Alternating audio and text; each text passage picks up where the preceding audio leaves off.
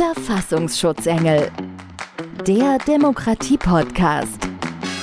Von und mit Ademir Mustic und Caroline Preisler.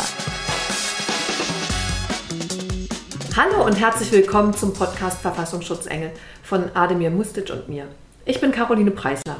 Vergessen Sie alles, was Sie meinen, über Verfassungsschutz zu wissen.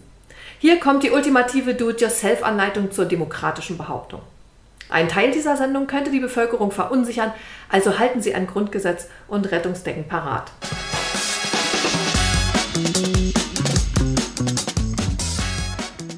Episode 2 unseres Podcasts Verfassungsschutzengel wird sich mit dem Thema direkte Demokratie beschäftigen. Und ich möchte ein besonders drastisches Beispiel bringen. Dieser Podcast wird ja in Berlin aufgezeichnet. Das bedeutet, dass Ademir Mustic anreist und wir diesen Podcast in Berlin in meiner Wohnung aufzeichnen. Heute Morgen war es so, dass drei der vier Kinder von, Familie Preisler anwesend waren und wir hatten den Frühstückstisch gedeckt und wir saßen also zu Tisch. Ademir war herzlich willkommen und eingeladen und bevor wir eben zu Tisch gingen, trällerte ich in der Küche und Ademir sprach folgenden Satz: Ist es okay, wenn ich Musik anmache? Es war natürlich ein direkter Diss gegen mich und er stellte also diesen äh, Musikwunsch zur Abstimmung und äh, drei der vier Kinder der Familie Preisler waren enorm erleichtert und stimmten diesem Musikwunsch von Ademir zu, weshalb es dann eben kein Getreller äh, von mir gab, sondern Adel Tawil zum Frühstück. Das zeigt, wie verzerrend und zerstörend so eine direkte Demokratie sein kann. Das war doch mit Sicherheit also ein ganz böser Wille. Und das Gleiche kann man natürlich zu vielen anderen Themen machen. Wir wissen also, direkte Demokratie bedeutet, dass alle stimmberechtigten Personen zu einem bestimmten Thema abstimmen und nicht zuvor von ihnen gewählte Volksvertreter, zum Beispiel Parlamentarier oder Stadtvertreter. Auf dieses Thema hat sich Ademir vorbereitet und ich bin sehr gespannt. Wir hatten in Berlin ja gerade zum Thema Klimaneutralität äh, eine Volksabstimmung, ein Bürgerbegehren und jetzt bin ich gespannt, was er sagt und wie tief er sich verneigen wird und dafür entschuldigen wird, dass er mich gleich am frühen Morgen gleich gedisst hat. Na, mal hören. Ademir. Vielen Dank, liebe Caro, und äh, herzlich willkommen allen Hörerinnen und Hörern. Ich muss mich entschuldigen, natürlich. ich habe böswillig eine Abstimmung zur Wahl gestellt, dass wir doch bitte Musik hören, nachdem du angefangen hast, ich weiß gar nicht, welches Lied es war, zu trällern in der Küche. Und das zeigt eben, wie man Missstände, die man als solche empfindet,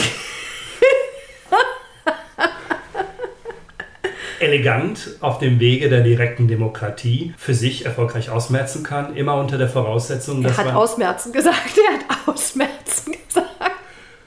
Immer unter der Voraussetzung, dass man natürlich die Bürgerinnen und Bürger auf seiner Seite hat. Und ich war mir ziemlich sicher, dass ich in diesem Falle deine Kinder auf meiner Seite habe. Und von dem her habe ich gedacht, gut, dann stellen wir das doch mal zur Wahl. Ja, direkte Demokratie gibt es schon seit vielen Jahrhunderten, Jahrtausenden hätte ich jetzt schon gesagt. Bei den alten Römern und auch bei den alten Griechen ist das ja bereits als Instrument bekannt gewesen. Was die Neuzeit anbetrifft, ist es so, dass wir insbesondere in der Bundesrepublik Deutschland verschiedene Formate der direkten Demokratie kennen, aber auch unsere Nachbarn, wie zum Beispiel in der Schweiz, da gibt es das ja schon sehr lange. Und es wird auf kantonaler Ebene auch inflationär teilweise eingesetzt innerhalb der Schweiz. Wir hier in Deutschland kennen das aus verschiedenen Richtungen und du hast ein, ein Beispiel jetzt auch genannt, dass der, der Volksentscheid zuletzt in Berlin, der ja entsprechend nicht durchgegangen ist, der aber auch ein Volksbegehren war. Und das ist quasi das Wichtigste, was man zu diesem Thema wissen muss, ist, es geht immer von einem Volksbegehren aus dass man sagt, man möchte zu einem Thema mehr Menschen befragen als die demokratisch gewählten Vertreter, weil man das Thema als sehr wichtig empfindet, sodass mehr Menschen sich damit beschäftigen können, sich damit auseinandersetzen können und sich natürlich über dieses Thema auch informieren müssen, damit sie eben bei einer entsprechenden Wahl auch abstimmen können. Worauf ist das zurückzuführen oder warum ist das ein so wichtiges Thema und warum glaube ich, dass das ein Thema ist, die direkte Demokratie, die auch vermag die derzeitige Politikverdrossenheit ein Stück weit aufzulösen. Wenn man Menschen einbindet in politische Entscheidungen und ihnen die Möglichkeit gibt, diese Entscheidungen eigenständig zu treffen, dann ist das immer ein gutes Konzept, was äh, dabei helfen kann, Politikverdrossenheit aufzulösen. Wir müssen uns vergegenwärtigen, dass wir innerhalb der letzten 13, 14, 15 Jahre in Deutschland viele, viele politische Entscheidungen hatten, die Menschen möglicherweise als sehr einseitig empfunden haben. Und bei dieser einseitigen Empfindung kommt es dann eben zu Instrumenten der direkten Demokratie oder dazu, dass gewählte Volksvertreter der Meinung sind, dass Instrumente der direkten Demokratie wichtig sind, um eine gewisse Einseitigkeit aufzulösen. Und hier ist es so, dass zum Beispiel in Deutschland ist das darauf zurückzuführen, dass wir sehr, sehr, sehr viele sogenannte TINA-Argumente in den letzten 10, 15 Jahren in Deutschland hatten. Das Wort TINA-Argument leitet sich von There is no alternative. Dieser Satz wurde mal geprägt von Maggie Thatcher, der ehemaligen Premierministerin von Großbritannien, die viele ihrer politischen Entscheidungen damit erklärt hat, dass sie gesagt hat, There is no alternative.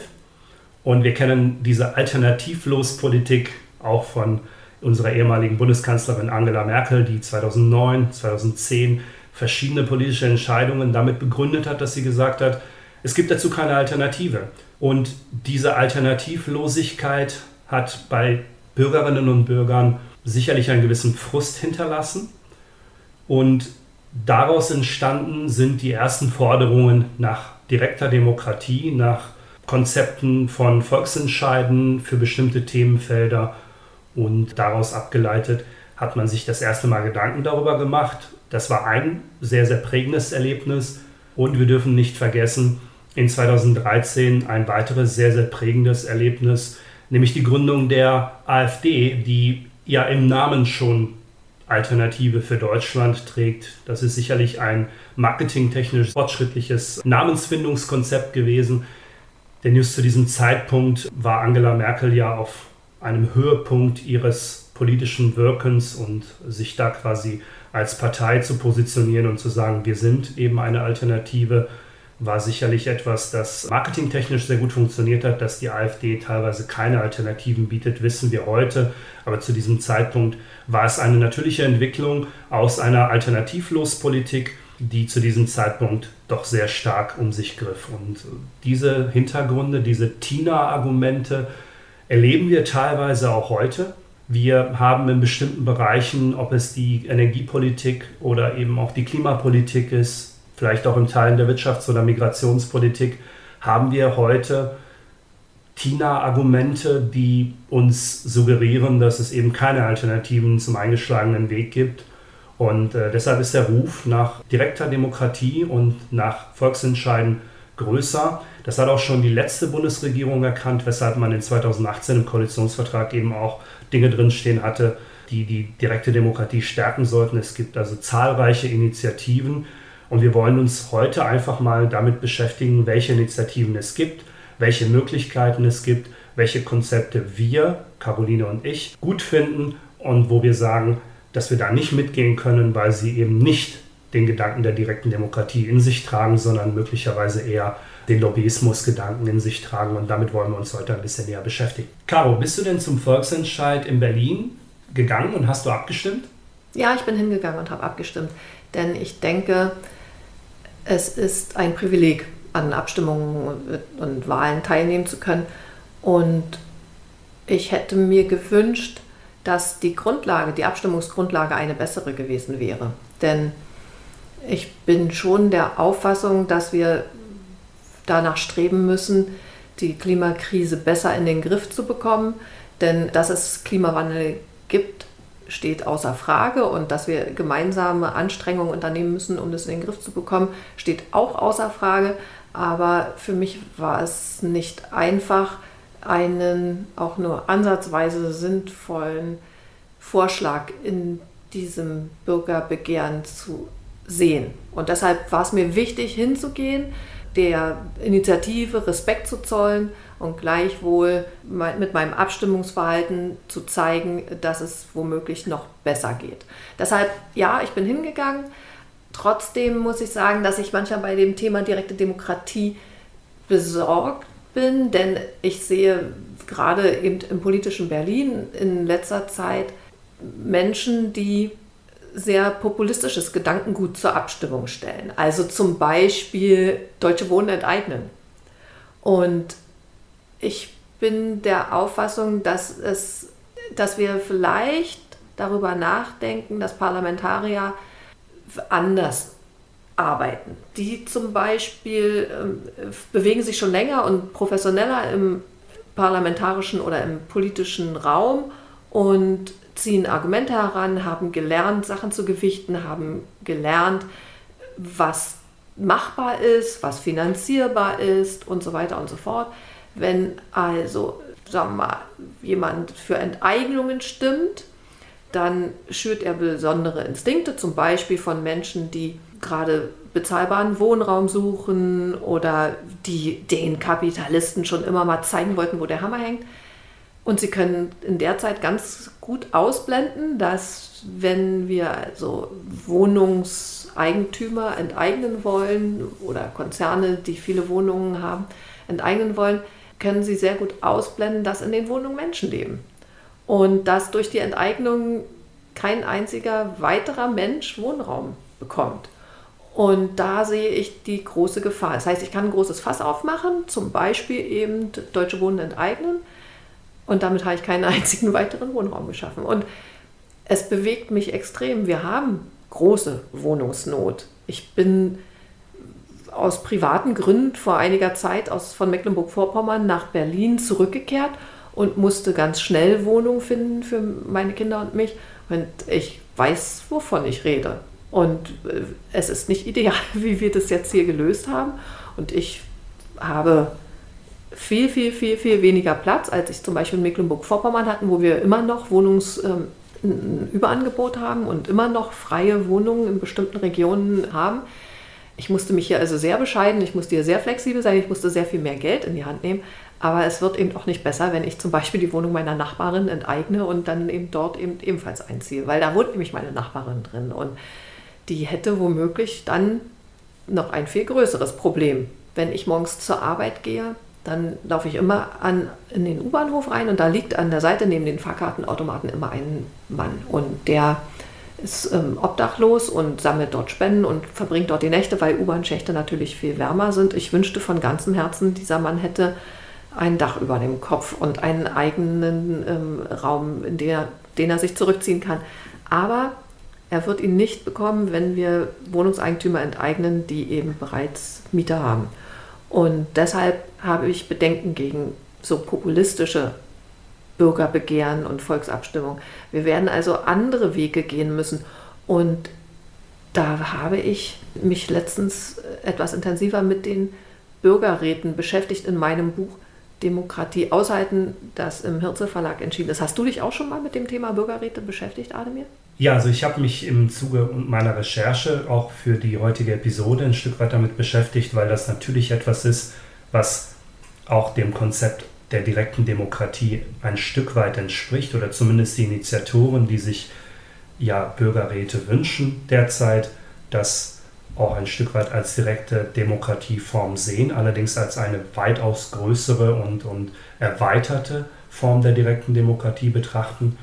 Und ja, ich habe mich ein Stück weit damit beschäftigt, glaube aber, dass diese Bürgerräte, so wie sie derzeit in Planung bzw. von den Initiatoren gewünscht werden, genau das Potenzial bieten, was du eben gerade beschrieben hast, möglicherweise sehr, sehr, sehr, sehr stark in die Richtung von äh, Indoktrination bzw. aber auch im Bereich der Populismus reinzugehen und auch ein Stück weit Dinge voranzutreiben, die Menschen vielleicht oder die, die Mehrheit der Bürger vielleicht in der Form so gar nicht will. Und in diesem Zusammenhang interessiert mich, du bist ja hier in Berlin sehr viel näher dran als ich aus Nordrhein-Westfalen. Wie hast du die Volksabstimmung hier in Berlin erlebt im Hinblick auf die Wahl als solche, beziehungsweise aber auch, was natürlich als Außenstehender auffällt, ist die erheblich geringe Wahlbeteiligung zum einen und zum anderen die durchaus hohe Anzahl an Stimmen, die gegen das Volksbegehren gestimmt hat, was ich ungewöhnlich finde, weil in der Regel hat man es so, dass man bei solchen Volksentscheiden, wer sich eben nicht beteiligen möchte, geht erst gar nicht hin. Aber dass eine so hohe Anzahl an Menschen explizit hingegangen ist, um dagegen zu stimmen, war doch etwas ungewöhnlich. So habe ich das auch erlebt. Das zeigt aber auch, wie emotional Abstimmungen eben auch ablaufen können. Und zunächst einmal habe ich ein ganz großartig organisiertes Berlin erlebt zu diesem Tag. Denn in den Wahllokalen waren äh, diesmal alle auf Zack. Es wurde ausgeschildert, es war eine ganz andere Wahl als die vorangegangene Wahl zum Abgeordnetenhaus, die ja dann auch wiederholt werden musste. Es war ein schöner Wahlsonntag und ich habe auch den Eindruck, den du hast, dass es natürlich sehr geringe Wahlbeteiligung oder, oder Abstimmungsbeteiligung gab, aber der wunderbare Roland Jahn, der sich jahrzehntelang für die Aufarbeitung der, des Stasi-Unrechts einsetzt, der hat mal gesagt, er hat sehr für freie Wahlen gekämpft und sich dafür eingesetzt als Bürgerrechtler. Und er möchte für sich in Anspruch nehmen, eben auch nicht zur Wahl gehen zu dürfen. Hintergrund ist der, bei uns in der früheren DDR war das wirklich so, wenn man da nicht zur Wahl gegangen ist, dann ist da jemand gekommen, hat an der Tür geklingelt, hat gesagt, sie haben noch nicht abgestimmt. Und wenn man dann gegangen ist zur Wahl, dann fanden die das dort auch überhaupt nicht hübsch, wenn man in die Wahlkabinen reingegangen ist und wenn man also wirklich frei, geheim und unabhängig abstimmen wollte. Und das zeigt so, dass Wahlen eben auch die Wahl nicht in Anspruch nehmen zu wollen, demokratisch sind. Und ich glaube, du hast am, im Eingangstext schon sehr deutlich darauf Bezug genommen, dass direkte Demokratie vielleicht auch eine Möglichkeit ist, Wahlmüdigkeit zu begegnen. Das kann schon sein. Politikverdrossenheit und Wahlmüdigkeit hat viel damit zu tun, denke ich, dass Leute meinen, wenn sie, wenn sie an die Wahlurne gehen, ändert sich im Endeffekt doch nichts. Trotzdem habe ich den Eindruck, dass direkte Demokratie sehr einlädt, mit unlauteren Mitteln Stimmung zu machen.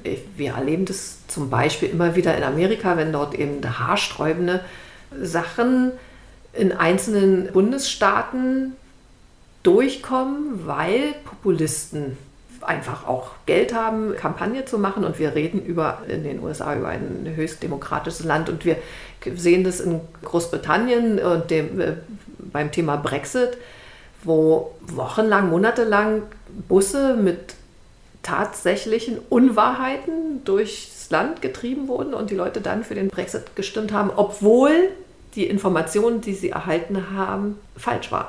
Also Desinformationskampagnen verfangen natürlich dann besonders bei Menschen, die sich nicht üblicherweise im demokratischen äh, Miteinander behaupten müssen. Und da habe ich so ein bisschen Angst vor beim Thema direkte Demokratie. Was passiert, wenn dann äh, gezielt Desinformationen gestreut werden? Zum Beispiel, wenn, sagen wir mal, beim Thema Klimaneutralität oder, oder Klimaverbesserung der Atomstrom als besonders böse dargestellt werden und ich zweifle nicht ansatzweise daran, dass Atomkraft sehr gefährlich ist und unfassbar teuer ist und gleichzeitig äh, ein Move gelingt, wo fossile Brennstoffe wie Kohle auf einmal doch wieder gut fürs Klima sein sollen und so weiter.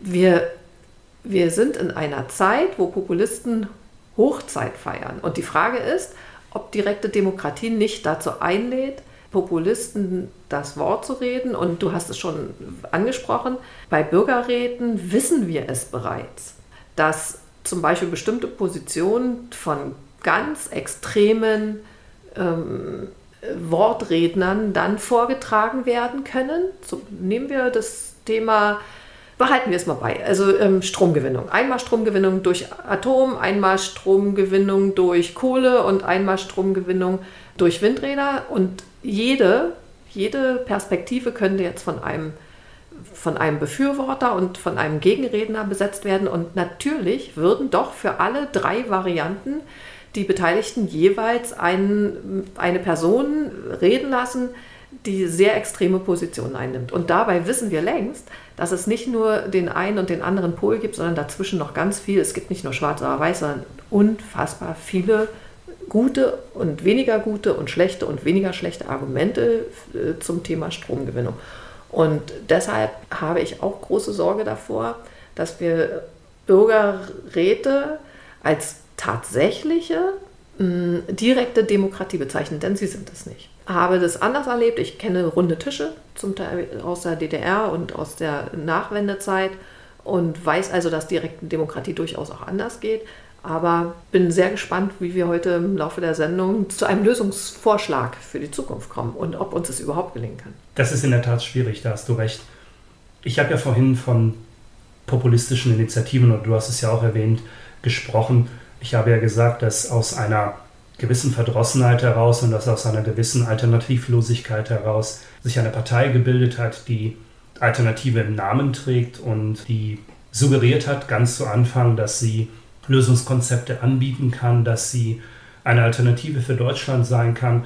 Das hat sich in der Folge herausgestellt als sehr viel heiße Luft. Wir haben heute rund zehn Jahre nach der Gründung der AfD immer noch keine einzige Beteiligung in keinem einzigen Landesparlament. Wir haben keine tragfähigen Konzepte dieser Partei. Und es zahlt auf das ein, was du vorhin gesagt hast.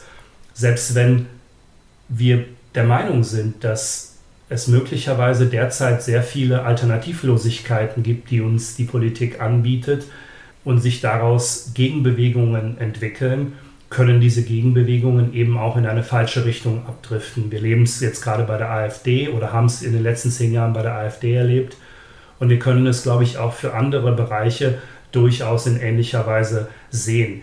Worin sich aus meiner Sicht klassische Instrumente der direkten Demokratie wie Volksentscheide und Bürgerräte unterscheiden, ist ein ganz entscheidender. Der Bürgerrat, so wie er derzeit gefordert wird, würde ja gar nicht so sehr den Gedanken, den du vorhin erörtert hast, mittragen, dass wir Populistinnen und Populisten den Weg ebnen, etwas zu tun, sondern die Bürgerräte, so wie sie derzeit gefordert werden, sollen ja absolute Entscheidungen treffen. Also nach dem Willen der Menschen, die sich einen Bürgerrat derzeit in Deutschland wünschen, der sich ja per Losverfahren dann aus Bürgerinnen und Bürgern zusammensetzt, müssten die Entscheidungen, die diese Bürgerräte treffen, komplett bindend sein. Also ein ganz ähnlicher Vorstoß, wie er auch bei dem Volksentscheid in Berlin ja gewesen wäre. Also in dem Falle, wenn er durchgegangen wäre, wäre er ja in jedem Falle für die Landesregierung in Berlin bindend gewesen. Er hätte umgesetzt werden müssen. Und hier sehe ich die weitaus größere Gefahr, als dass wir nur in Anführungszeichen Populisten den Weg ebnen, sondern ich sehe die Gefahr,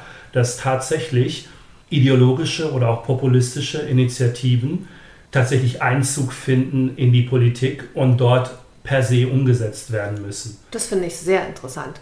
Denn das ist das amerikanische Beispiel, an das ich vorhin gedacht habe. Vielen Dank, ja. Denn dort geht es darum, dass zum Beispiel Reisen in einen anderen Bundesstaat mit dem Ziel, dort einen Schwangerschaftsabbruch vornehmen zu wollen, äh, verboten werden. Und jetzt stellen wir uns das eben mal tatsächlich vor. Es ist, finde ich, ein sehr populistisches Urteil, denn jetzt stellen wir uns mal vor, dass der verzweifelte schwangere Mensch in Berlin dann nicht mehr nach Brandenburg gehen darf, um dort eben unter medizinischer Betreuung diesen Abbruch vornehmen lassen zu können, unabhängig davon, dass ich dem Thema auch kritisch gegenüberstehe, finde ich das Vorenthalten von medizinischer Versorgung oder den Eingriff in, in, ja nicht nur die Bewegungsfreiheit, sondern eben auch in diese höchstpersönlichen Sachen, die also zum Beispiel bei uns in Deutschland längst ein, zum, zum, zur Emanzipation dazugehören, sehr bedenklich. Denn es geht also nicht nur darum, dass man sich in einem Bundesstaat dagegen entschieden hat, dass Frauen ohne Not sich gegen die Austragung einer Schwangerschaft entscheiden dürfen, sondern man hat ihnen eben auch die Bewegungsfreiheit genommen. Und diese Einschränkung, die möchte ich zum Beispiel nicht zum Thema eines Volksentscheids hier haben. Und wir haben es in Episode 1, glaube ich, schon einmal thematisiert. Sprechen wir also über einen fiktiven Fall. Ein Kind kommt zu Tode und zwar durch eine schreckliche, übergriffige sexuelle Gewalt. Und es ist innerhalb kürzester Zeit auch ein Täter identifiziert. Und das ist ein wirklich abgrundtief schlechter Mensch. Er gesteht auch die Tat. Es ist hundertprozentig safe. Dieser Mensch hat dieses Kind zu Tode gebracht und alle sind erschüttert, alle weinen. Jeder hat Kinder, jeder kennt Kinder, jeder war Kind. Äh, die Seiten waren nie eindeutiger. Das Kind ist das Opfer, der Täter ist der Böse. Und die Massen sinnen nach Rache. Und es bildet sich eine Volksinitiative zum Thema Todesstrafe für Kinderschänder. Unabhängig davon, dass dieser Begriff Schande in diesem Fall schon wieder vollkommen falsch ist.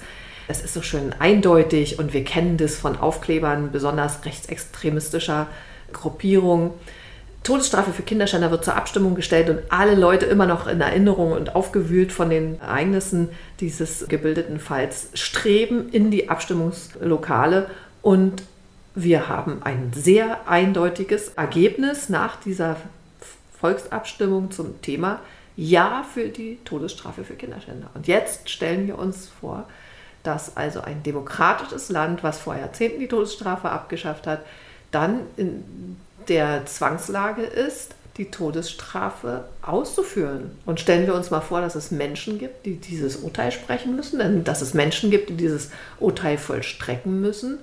Und stellen wir uns vor, dass zum Beispiel 15 Jahre nach der Vollstreckung dieses Todesurteils, dieses geständigen Mörders des Kindes, dann durch zum Beispiel eine DNA-Analyse herauskommt, dass es der falsche Täter war. Dass der sich einfach damit gebrüstet hat, dass der vom IQ her nicht in der Situation war, sich richtig zu artikulieren oder es eben war, um überhaupt eine Grundlage für diese Volksabstimmung zu schaffen. Ein ganz großer Plan dahinter steckte. Und jetzt versetzen wir uns in die Menschen rein, die ihn zum Tode verurteilt haben. Jetzt versetzen wir uns in die Menschen rein, die ähm, dieses Todesurteil vollstreckt haben. Und jetzt versetzen wir uns in die Menschen hinein, die zu dieser Abstimmung gegangen sind und jemanden aufs Schafott geschafft haben. Und jetzt wissen wir, dass das ein Fehlurteil war. Das möchte ich einfach nicht. Und deshalb habe ich starke Bedenken gegen direkte Volksabstimmungen und auch gegen Initiativen, die so leicht beeinflussbar sind. Ich glaube, grundsätzlich ist jede Initiative beeinflussbar im Zeitalter von Internet und Social Media und Stimmungsmache, wie wir sie heute erleben. Du hast jetzt ein paar Mal Beispiele aus den USA genannt. Und ich glaube, hier müssen wir uns vergegenwärtigen, dass wir zwei unterschiedliche Gesellschaftskonzepte haben. Während wir in den USA Freedom of Speech haben, haben wir in Deutschland die Meinungsfreiheit. Zwei unterschiedliche Konzepte, die durchaus nicht zu vergleichen sind beides sehr anspruchsvoll für eine Gesellschaft, während Freedom of Speech eben umfasst, dass jeder alles sagen kann, was er möchte und man das rausfiltern muss als Individuum, was richtig und gut und was vielleicht auch nicht gut und weniger richtig ist, während man bei der Meinungsfreiheit ja durchaus erstmal diese Vorfilterung für sich selbst machen muss, bis man zu einer Meinung gelangt ist.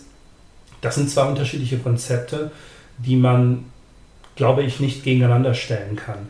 Die Entwicklung, wie sie sich derzeit in den USA vollzieht oder in Teilen der USA, man muss ja immer so ein bisschen in den einzelnen Bundesländern gucken, glaube ich, wird sich nicht auf Deutschland übertragen lassen. Wir sind da föderaler aufgestellt, anders aufgestellt und ich glaube, das wird nicht bei uns sich in dieser Form vollziehen können, abgesehen davon, dass eben diese beiden Gesellschaftsmodelle sich durchaus auch ein Stück weit gegenüberstehen. Ich glaube, dass direkte Demokratie das Potenzial hat, Menschen die Möglichkeit zu geben, über bestimmte Dinge, die ein Stück weit ideologiefrei sind, abzustimmen. Und was mich wirklich äußerst positiv gestimmt hat, ist die, das, der Volksentscheid in Berlin gewesen. Hier hat man sehen können, dass trotz eines vermeintlich hehren Ziels die Initiatoren dieser Initiative nicht in der Lage waren, die Menschen davon zu überzeugen, dieses Ziel oder dieser Ideologie zu folgen und für diesen Volksentscheid positiv abzustimmen, weil sie schlicht und ergreifend nicht das vollständige Bild und genügend Informationen den Menschen mit an die Hand gegeben haben. Zum Beispiel hat diese Initiative in keinster Weise durchleuchtet, wie Berlin eigentlich überhaupt die Kosten stemmen würde, die durch die Klimaneutralität bis 2030 entstehen würden, wie hoch diese Kosten überhaupt wären und wenn man sie denn dann einmal beziffern könnte, wer sie denn dann überhaupt tragen würde. Also es ist allgemein bekannt, dass Berlin eben ein Bundesland ist, was sehr, sehr wenig Geld zur Verfügung hat. Aber sexy. Auf jeden Fall, ja. Das kann ich als NRWler durchaus sagen. Und das Bundesland hat ja wenig Geld zur Verfügung, finanziert sich teilweise durch den Länderfinanzierungsausgleich, durch andere Bundesländer.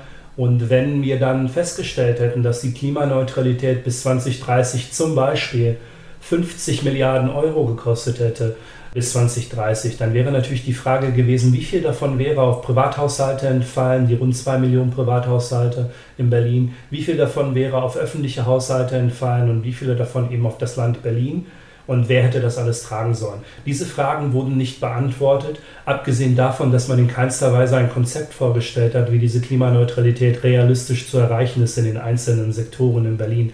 Und vor diesem Hintergrund haben sich die Menschen schlicht und ergreifend entschieden, entweder gar nicht zur Abstimmung zu gehen, was aus meiner Sicht ebenfalls eine Art von Protest darstellt, wenn ich gar nicht erst hingehe.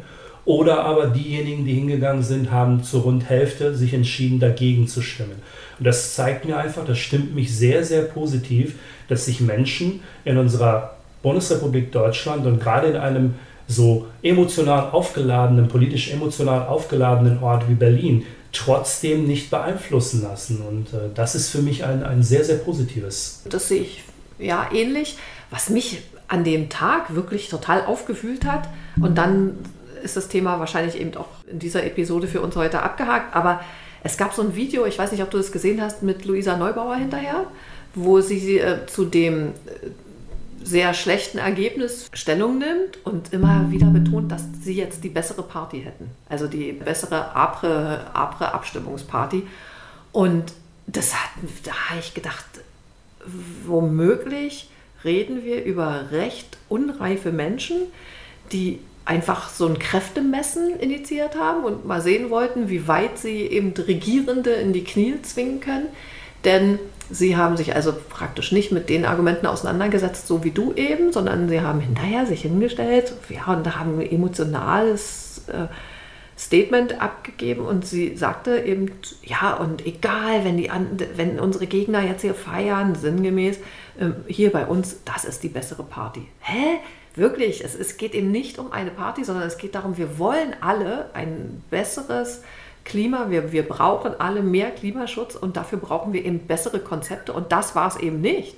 Und statt zu sagen, okay, dann waren wir noch nicht gut genug, dann streben wir jetzt nach was Besserem, wir werden es besser machen, wir werden wiederkommen, hat sie sich hingestellt und eben wie so, ein, wie so ein Teenager, der sie eben gerade nicht ist, darüber gesprochen, äh, was das die jetzt hier besser feiern. Das hat mich sehr nachdenklich gestimmt und damit kommen wir zum heutigen Buch, was ja immer in jeder Episode verlost wird. Wir haben uns vorgenommen, eben immer demokratische Bücher zu empfehlen und ab und zu eben auch welche dann zu verlosen. Und empfehlen möchte ich euch ein ganz kleines Buch, das ist von Alexander Görlach und es heißt Demokratie und es ist ein winziges Buch, es ist ein schmales Buch und es ähm, kostet auch nur 10 Euro. Und da kann, kann man nochmal nachlesen, wirklich über über äh, die Griechen und die Demokratie, über illiberale Demokratien und über unsere liberale Demokratie und was es in der Vergangenheit so für Irrtümer gab. Dieses Buch verlosen wir nicht, aber wir verlosen eins ähm, sogar mit Widmung. Ähm, das heißt Die Angstunternehmer, wie die neue Polarisierung die offene Gesellschaft gefährdet. Es ist von Oliver Luxic und jetzt müssen wir nur noch finden, rausfinden, wem wir das Buch ähm, vermachen, verlosen, wie wir es ihm schicken. Was fällt dir dazu ein, Ademir? Mir würde dazu Folgendes einfallen. Unsere Hörerinnen und Hörer dürfen sich gerne auf unserer Internetseite www.verfassungsschutzengel.de an uns wenden. Teilt uns mit, wie ihr zum Thema direkte Demokratie steht. Findet ihr das gut? Glaubt ihr, dass das ein Konzept für die Zukunft ist? Wenn ja, in welchen Themenfeldern seht ihr zukünftig Demo direkte Demokratie und Volksentscheide? Und unter den Teilnehmern, die sich dort melden, werden wir dann entsprechend einen Gewinner auswählen nach Losverfahren, wie wir das gerne auch bei den Bürgerräten gerne machen oder wie das bei den Bürgerräten gerne gemacht werden sollte. Scherz beiseite, aber wir werden ein kleines Losverfahren machen und euch dann entsprechend auslosen. Der Rechtsweg ist übrigens ausgeschlossen. Also wir, wir sind demokratisch grundsätzlich, außer zukünftig vor den Podcast-Aufzeichnungen, wenn es um meine Gesangseinlagen geht und auch nicht bei der Buchverlosung. Da ist Demokratie einfach ausgeschlossen. Ja, und jetzt kommen wir allmählich in die finale Phase der heutigen Episode, wo wir uns ein Stück weit damit beschäftigen wollen, zu verstehen, sind denn Konzepte der direkten Demokratie überhaupt für die Bundesrepublik Deutschland oder auch für einzelne Bundesländer ein Konzept, mit dem wir uns in Zukunft etwas näher auseinandersetzen sollten? Wenn ja, in welchen Themenfeldern wäre das sinnvoll? Wir haben jetzt gerade ein Extrembeispiel davon gehört, wie das Ganze ein Stück weit auch ideologisch genutzt werden kann. Wir haben viel darüber gesprochen, wie sich das auch Ideologen zu eigen machen können. Aber wir haben natürlich noch nicht ausführlich darüber gesprochen, welche Möglichkeiten direkte Demokratie bietet, um die ursprünglich aufgestellte These von mir entgegenzuwirken, dass man eben auch ein Stück weit Politikverdrossenheit auflösen kann, den Menschen den Weg ebnen kann, dass sie auch ein wenig Mitbestimmung haben.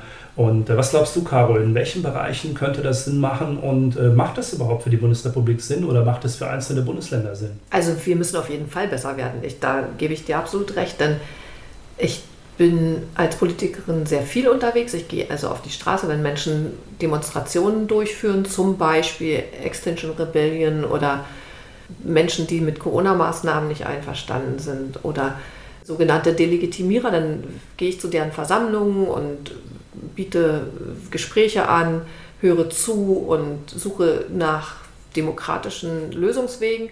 Und da merke ich schon, gerade bei dem Thema äh, Klima oder eben auch Pandemiebekämpfung und so weiter gibt es Menschen, die sehr gute Argumente haben gegen aktuelles Handeln oder eben auch zurückliegendes, weil ganz oft von unseren hehren eigenen Ansprüchen abgewichen wurde in der Vergangenheit und dann immer wieder gesagt wurde, ja, das, wir haben jetzt keine Zeit, das, deswegen muss es so gemacht werden und deswegen glaube ich schon, dass die Menschen, die uns das Vertrauen entzogen haben, zum Teil aus sehr guten Gründen wiedergewinnen müssen. Und mir fällt ein, doch ein ziemlich gutes Beispiel ein, und zwar in meinem früheren Bundesland Mecklenburg-Vorpommern. Da gibt es sogenannte Regionalkonferenzen, die durchgeführt werden, wo alle Menschen in einem bestimmten Einzugsgebiet dann geladen werden und dann finden dort Debatten und Informationen statt. Und solche Regionalkonferenzen könnten sehr wohl genutzt werden, um bestimmte regionale Themen auch vielleicht ähm, noch mit direkter Demokratie zu lösen. Das bedeutet natürlich viel Arbeit, denn also nicht nur jetzt sind Regionalkonferenzen extrem aufwendig und eben auch langwierig, aber es könnte zum Beispiel dem, gerade im Bereich des Naturschutzes, der ja in Mecklenburg-Vorpommern eine große Rolle spielt, durchaus Erfolg haben. Ich erinnere mich, wir haben in diesem Bundesland zum Beispiel Länderminister, die eben im Naturschutzgebiet gebaut haben und damit durchgekommen sind, obwohl das äh, nachträglich gesehen nicht mit rechten Dingen zugegangen ist. Sie haben dort Auflagen verletzt, sie haben äh, Landesgesetze und Bundesgesetze verletzt und haben trotzdem dort, ähm, leben dort und sind damit durchgekommen. Wenn ich mir vorstelle, es wäre das Thema eben zum Beispiel regionales Bauen oder regionaler Naturschutz mehr in die Hände der Menschen geben, die dort vor Ort eben sind, dann sind wir wieder mehr Gleiche unter Gleichen und das sollte doch unser Anliegen sein. Deswegen kann ich mir schon vorstellen, dass direkte Demokratie eine Chance hat und Du hast ja vorhin gesagt, dass wir eben mit den USA kaum vergleichbar sind, weil wir föderalistischer sind. Das wäre ja nochmal so ein föderalistischer Gedanke, dass man das also kleiner und regionaler gestaltet. Und ich komme nochmal zurück auf die runden Tische, die uns in der früheren DDR und in dieser ähm, Zeit der Wiedervereinigung echt den ostdeutschen Arsch gerettet haben. Denn es gab Beteiligung, wir ähm, konnten uns ausprobieren, wir kamen aus einer Diktatur und haben demokratische Handwerkszeuge gelernt. Und ich will diese Zeit nicht missen. Deswegen ja, ich bin dafür und äh, ja, wir haben es verdammt nötig, denn ganz viele Menschen haben keine Hoffnung mehr, dass sie gehört werden in der heutigen Zeit. Ich glaube, wir müssen uns ein Stück weit darüber unterhalten, was das Ziel von Maßnahmen der direkten Demokratie sein soll. Sollen sie dann bindend sein für die jeweiligen Landesparlamente oder auch vielleicht, wenn sie auf Bundesebene durchgeführt werden, auch für, das, für den Bundestag? Oder sollen sie nur reine Empfehlungen sein? Da gibt es ja unterschiedliche Konzepte. Das hängt ein Stück weit davon ab, über welches Thema, welches Thema zur Abstimmung steht. Aber ich glaube, eine Möglichkeit zu bieten, dass mehr Menschen sich auseinandersetzen mit Dingen, die sie regional betreffen. Und ich bin da bei dir. Ich glaube, das ist ein, tatsächlich ein Thema, was sehr gut regional funktionieren kann, bei Themen, die möglichst viele Menschen betreffen. Und wir sind ja derzeit auch in einigen Bereichen kommunal ja sehr stark auch überlastet in bestimmten Kommunen. Auch hier ist es so, dass beispielsweise unsere Nachbarn in der Schweiz setzen ja kantonal solche Konstrukte ein, um dann zu entscheiden, in bestimmten Kantonen sind wir überlastet, in bestimmten Kantonen sind Aufnahmegrenzen für Menschen, Flüchtlinge oder wie auch immer erreicht oder etc. Ich glaube, das kann ein Themenfeld sein, wo wir künftig direkte Demokratie einsetzen können, um eben genau das zu verhindern, was derzeit stattfindet, nämlich dass es ähm, bestimmte Regionen in Deutschland oder bestimmte Menschen in Deutschland gibt, die der Meinung sind, dass Kapazitäten oder Themen aufgebraucht sind, zu viel sind oder wir uns mit bestimmten Dingen nicht mehr auseinandersetzen können in der jeweiligen Kommune oder in der jeweiligen Region, dass aber die Menschen vielleicht gar nicht so empfinden und der Meinung sind, dass das gar nicht so wäre oder gar nicht so ist. Und ich glaube, wenn man dann wirklich die Möglichkeit nutzt von direkter Demokratie und die Menschen vor Ort befragt, hat man, sei es bei Bauvorhaben oder größeren regional betroffenen Projekten, sehr viele Möglichkeiten. Okay.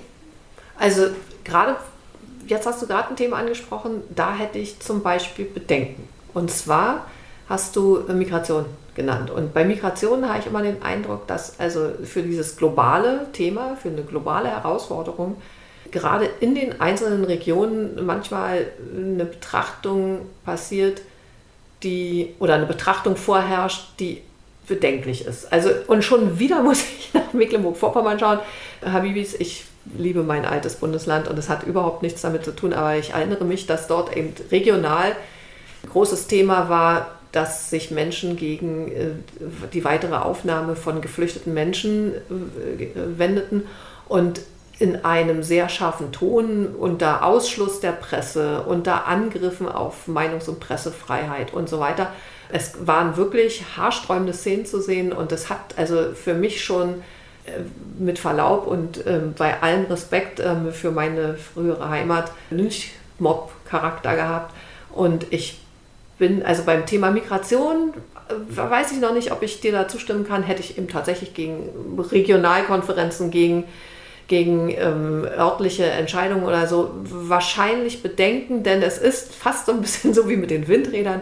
Kein Mensch möchte ein Windrad in seinem Garten haben und kein Mensch möchte einen Geflüchteten eben vor der Haustür haben. Und äh, ich bin eben selbst jemand und du ja auch, der Migrationsgeschichte im weitesten Sinne hat. Und wir sind beide voller Glück in eine Demokratie gestrebt und hätte man vielleicht die Menschen rechts und links gefragt, dann hätten sie was gegen uns gehabt. Und also in meinem Beispiel, ich habe es erlebt, ich habe es erlebt. Ich bin ziemlich schnell 1990, glaube ich, 1991 habe ich am äh, Kudamm angefangen ähm, zu arbeiten und die Westberlinerinnen fanden es überhaupt nicht so witzig, dass wir Ossis gekommen sind, denn wir waren natürlich preiswerter als sie, denn wir wohnten viel preiswerter im Osten. Wir konnten also dort deutlich weniger Lohn erwarten und nehmen und kamen damit auch aus. Man hat uns dort nicht mit offenen Armen empfangen, man hat uns dort eben als Konkurrenz gesehen, die wir eben auch waren. Und wir wiederum, wir haben selbstverständlich ähm, die Westberlinerinnen unterboten in unseren Gehaltsforderungen, weil wir es uns leisten konnten und weil wir Arbeit gebraucht haben. Und die wollten uns damals nicht. Und so ist es, glaube ich, jetzt auch dass jeder dafür ist, Flüchtlinge zu retten und Migration zu begrüßen, außer es betrifft ihn selbst, außer er muss selber irgendwas tun. Und so ist es eben leider eben auch beim Thema Klima oder Windräder oder Solaranlage oder Offshore-Park oder so. Immer, wenn es die eigene Region betrifft, dann neigen die Leute dazu zu sagen, grundsätzlich ja, aber in diesem einen konkreten Fall nein und dann passiert nämlich nichts. Deswegen weiß ich noch nicht. Also ich glaube, wir müssen eine Lösung finden, die fair ist und die gleichwohl jedem klar macht, dass wir weder das Thema Migration noch das Thema Klima äh, lösen, ohne dass es privat Menschen betreffen wird. Es ist, es, es ist Quatsch. Selbstverständlich werden wir den Klimawandel nicht aufhalten, wenn wir nicht selber irgendetwas dafür tun. Und selbstverständlich werden wir Flüchtlingsströme nicht ändern, wenn das Klima weiter ähm, sich so verschlechtert oder wenn es weiter Putinisten gibt. Wir, ähm, es wird immer Migration geben und ja, ich bei dem ich, das hat mich jetzt gerade echt angefasst, dass du es am Thema Migration und der Schweiz festgemacht hast. Denn es gibt auch durchaus positive Volksabstimmungen in der Schweiz, die haben auch Bürgerräte und da gab es auch ein, tatsächlich mal ein, ein Bürgerrat-Ergebnis, äh, was ich positiv sehen würde. Aber deren Flüchtlingspolitik, puh, naja. Ich bin der Überzeugung, dass das tatsächlich etwas ist, woran unsere Gesellschaft sehr stark greifen kann. Wir haben und haben die ganze Zeit über, das hat sich nie geändert, wir haben durchgehend nahezu die letzten zehn Jahre eine herausragende Willkommenspolitik innerhalb der, Deutsch, äh, innerhalb der deutschen Gesellschaft. Menschen, die zu uns kommen, sind willkommen, sie werden hier aufgenommen. Und den, der These, dass, wenn es mich direkt betrifft, dass ich da ein Stück weit zurückhaltender bin, der kann ich nicht ganz zustimmen. Wenn ich sehe, allein nur in meiner Kommune, wir sind eine 75.000 Mann Kommune, Frau Kommune, dass dort unzählige Familien Menschen direkt bei sich aufgenommen haben. Also noch direkter kann es dich ja nicht betreffen, als wenn du Menschen da bei dir wirklich in der Wohnung oder im Haus aufnimmst. Bis heute leben diese Menschen in diesen Häusern zusammen. Und ich glaube, das zeigt einfach, dass unsere Gesellschaft daran reifen kann, wenn wir diese Dinge ähm, ein Stück weit in den Vordergrund stellen und die Verantwortung den Menschen übertragen, die in den jeweiligen Kommunen leben. Du hast gerade das Beispiel aus der Schweiz genannt. Tatsächlich ist es so, dass es einige wenige Volksentscheide zum Thema Aufnahmen von geflüchteten Menschen in der Schweiz gegeben hat, immer auf äh, Kantonsebene. Und einige dieser, äh, dieser Volksentscheide sind sogar positiv bewertet worden. Das heißt, auch hier dieses Beispiel zeigt, dass das Kanton jeweils entschieden hat, dass es eben noch nicht die Aufnahmekapazität ausgeschöpft hat und dass es mehr Menschen aufnehmen kann. Dieses Beispiel zeigt eben auch, dass Instrumente der direkten Demokratie durchaus geeignet sind, um auch solche wichtigen Entscheidungen, die kantonal in dem Fall in der Schweiz oder regional bei uns in Deutschland, Bundesland, vielleicht auch regionenbezogen getroffen werden können. Ich habe das Thema deshalb angesprochen, weil wir derzeit ja auf der kommunalen Ebene sehr, sehr, sehr viele Schwierigkeiten in bestimmten Regionen haben, die der Meinung sind, dass sie mehr Unterstützung brauchen. Und ich höre eigentlich von allen diesen Regionen nicht, wir wollen keine Menschen mehr aufnehmen, sondern wir brauchen mehr Unterstützung. Und das sind zwei völlig unterschiedliche Dinge. Ich habe bisher zumindest aus keiner Region gehört, dass man gesagt hat, wir sind so voll, dass wir nicht mehr aufnehmen wollen, sondern wir brauchen einfach mehr Unterstützung und das indiziert einfach, dass möglicherweise das Angebot der Bundesregierung in Person unserer Innenministerin derzeit nicht ausreichend ist auf regionaler Ebene und auch auf kommunaler und auf Landesebene, um diese Möglichkeiten der Aufnahme zu gewährleisten. Wenn wir uns vergegenwärtigen, dass wir als Bundesrepublik Deutschland derzeit schon ein Einwanderungsland sind und in Zukunft in jedem Falle auch ein Einwanderungsland bleiben müssen, dann bedeutet das einfach, dass wir uns mit diesen Konzepten auseinandersetzen müssen. Und ich glaube, ja, auf der einen Seite bietet ein Volksentscheid zum Thema Migration durchaus ein gewisses Sprengstoffpotenzial. Aber ich bin auch hier wieder zuversichtlich, dass ähnlich wie die Menschen, die sich in Berlin haben nicht irgendwo einlullen lassen von nicht tragfähigen Argumenten für den Volksentscheid, klimaneutrales Berlin, würden sich auch in anderen Regionen eben Menschen nicht durch Populisten einlullen lassen, dass man sagt, wir nehmen niemanden mehr auf in unserer Region, weil das passt nicht mehr oder wir wollen diese Menschen nicht bei uns haben oder wie auch immer. Die Willkommenspolitik ist jetzt da und sie war die ganze Zeit über da und ich erlebe unglaublich viele Menschen, die nach wie vor, ganz, ganz viele Menschen, egal woher, bereit sind aufzunehmen in Deutschland und das ist auch gut so.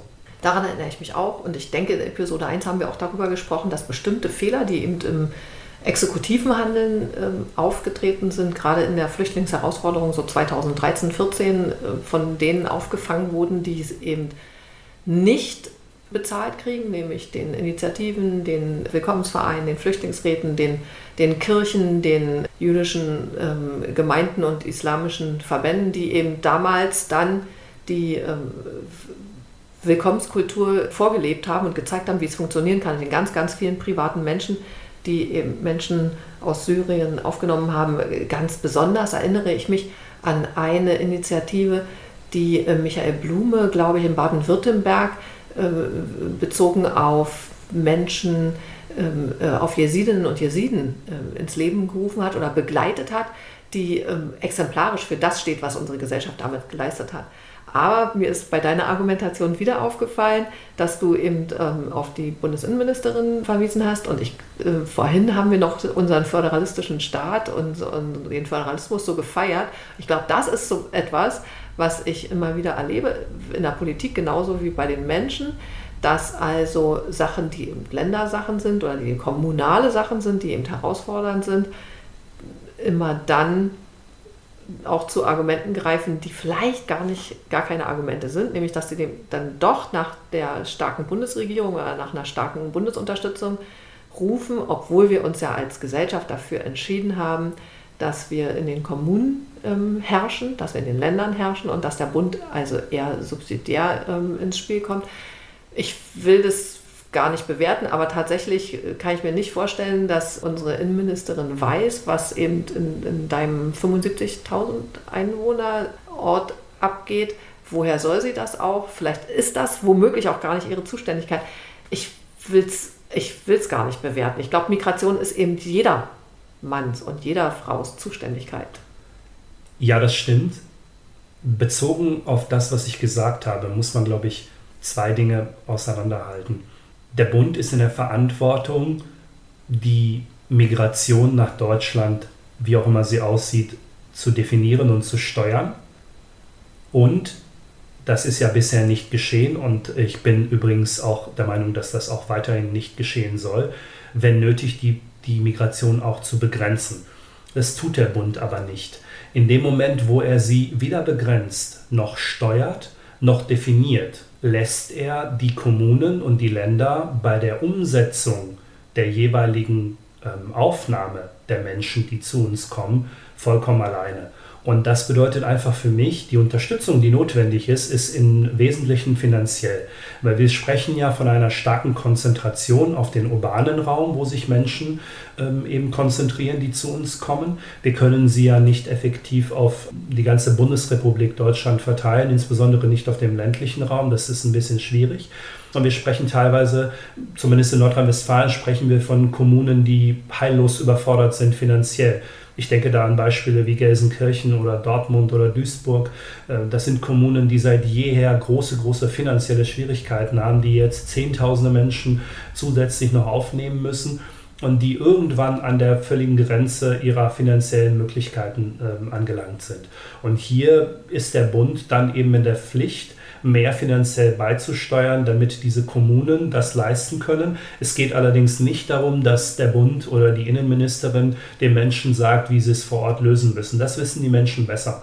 Aber am Ende des Tages geht es darum, natürlich mehr Mittel zur Verfügung zu stellen, damit die Aufnahme von Menschen und die menschenwürdige Aufnahme von Menschen gelingen kann. Und ich glaube, das ist die größte, größte Errungenschaft. Das ist übrigens auch der Grund, warum die allermeisten Menschen, wenn sie denn migrieren wollen, derzeit nach Europa zu uns möchten. Weil sie wissen, dass sie hier menschenwürdig aufgenommen werden und versorgt werden. Und diese Errungenschaft sollten wir uns beibehalten. Und wenn der Bund eben zu Recht derzeit sagt, wir beschränken die Migration nach Deutschland nicht, dann muss er da auch finanziell die notwendigen Mittel zur Verfügung stellen, damit die Menschen hier vor Ort versorgt werden können. Oh, ich freue mich diesmal sehr auf die Zuschauerpost, denn was wir hier gerade besprechen, kann gar nicht spurlos an den Zuhörerinnen und Zuhörern vorbeigehen.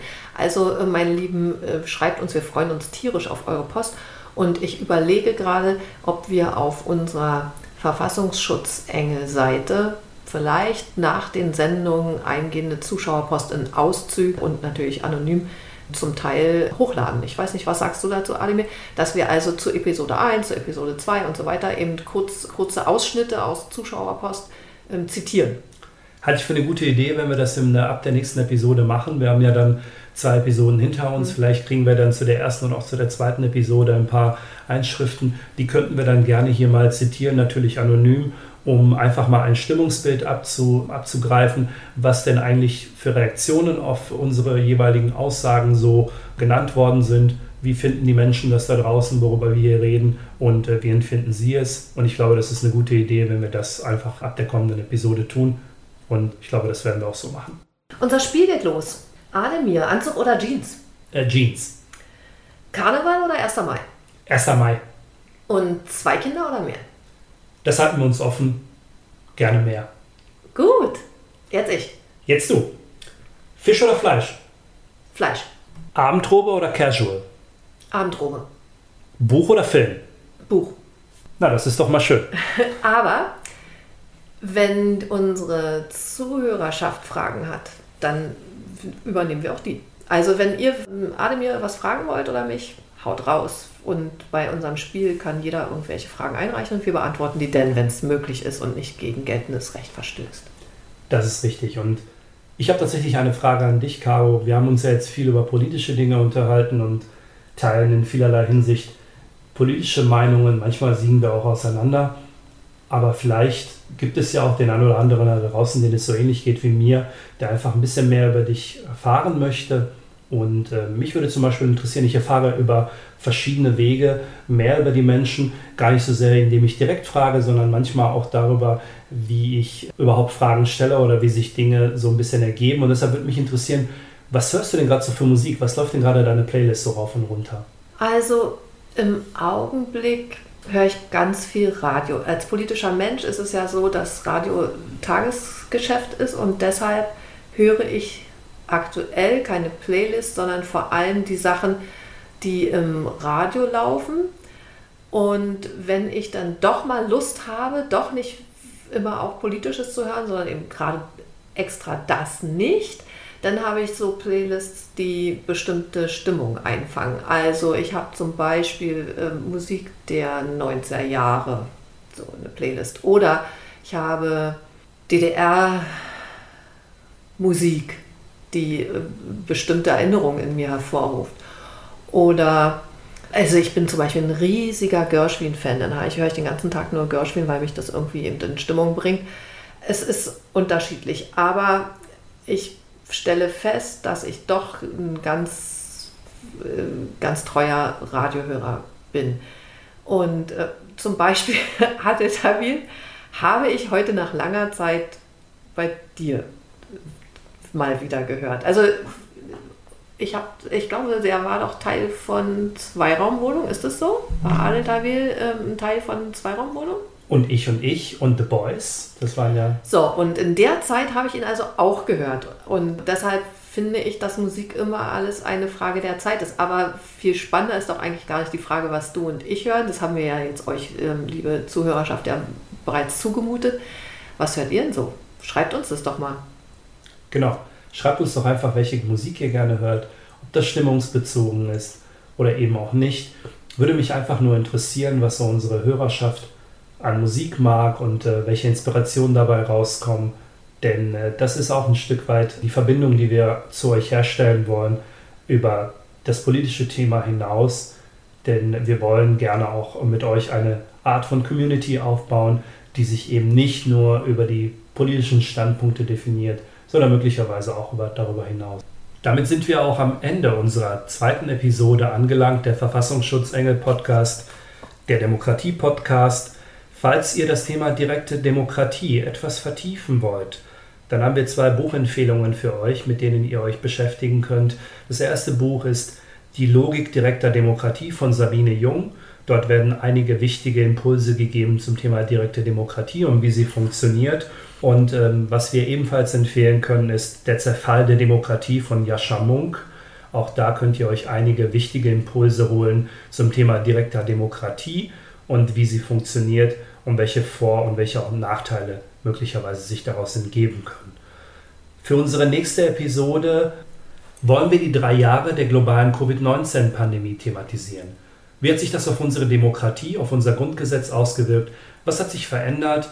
Und was sind die Maßnahmen, die wir daraus gelernt haben, was sind die Themen, die wir daraus mitgenommen haben und wie wollen wir in Zukunft möglicherweise mit solchen oder ähnlichen Ereignissen umgehen. Das wird ein Thema sein, womit wir uns in der kommenden Episode beschäftigen wollen, Caro und ich. Denkt dran, es kommt nicht darauf an, wo ihr herkommt, es kommt nur darauf an, wo ihr hingeht. Vielen Dank und bis zur nächsten Episode. Verfassungsschutzengel, der Demokratie-Podcast. Von und mit Ademir Mustic und Caroline Preisler.